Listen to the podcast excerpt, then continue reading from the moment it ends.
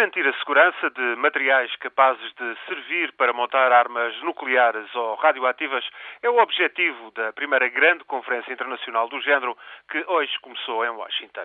47 países, além de representantes das Nações Unidas e da União Europeia, vão analisar propostas para, nos próximos quatro anos, colocarem em segurança todo o urânio enriquecido e plutónio produzido e armazenado por esse mundo fora uma parte significativa desses materiais é produzido em Estados que não acatam as diretivas de segurança da Agência Internacional de Energia Atómica.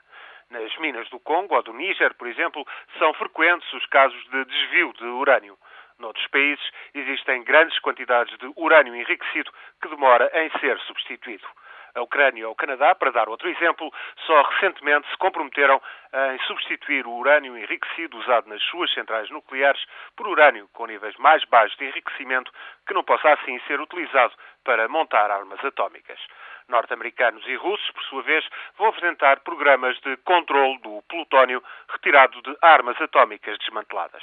O controle internacional dos materiais que possam servir para montar armas nucleares ou bombas sujas capazes de tornar inabitáveis cidades ou atingi-las com níveis perigosos de reatividade tem progredido muito lentamente e, em alguns casos, confrontam-se com a recusa de certos Estados em permitirem inspeções. Israel, Índia, Paquistão são casos desses, para não falar do Irão, da Síria ou da Coreia do Norte. Há ainda grande quantidade de materiais armazenados sem controle adequado do Congo às antigas repúblicas soviéticas da Ásia Central. O risco de desvio para atos terroristas é demasiado elevado para não ser tido em linha de conta. É certo que desde os anos 40 o planeta ficou irremediavelmente assombrado pela ameaça das armas nucleares. O risco de utilização de bombas atómicas em confrontos militares foi aumentando. Mais recentemente, surgiu o perigo de atos terroristas por parte de organizações não estatais. Um maior controle do chamado material físil, ou seja, tudo o que sirva para fabricar bombas atómicas ou radioativas, é assim uma necessidade urgente.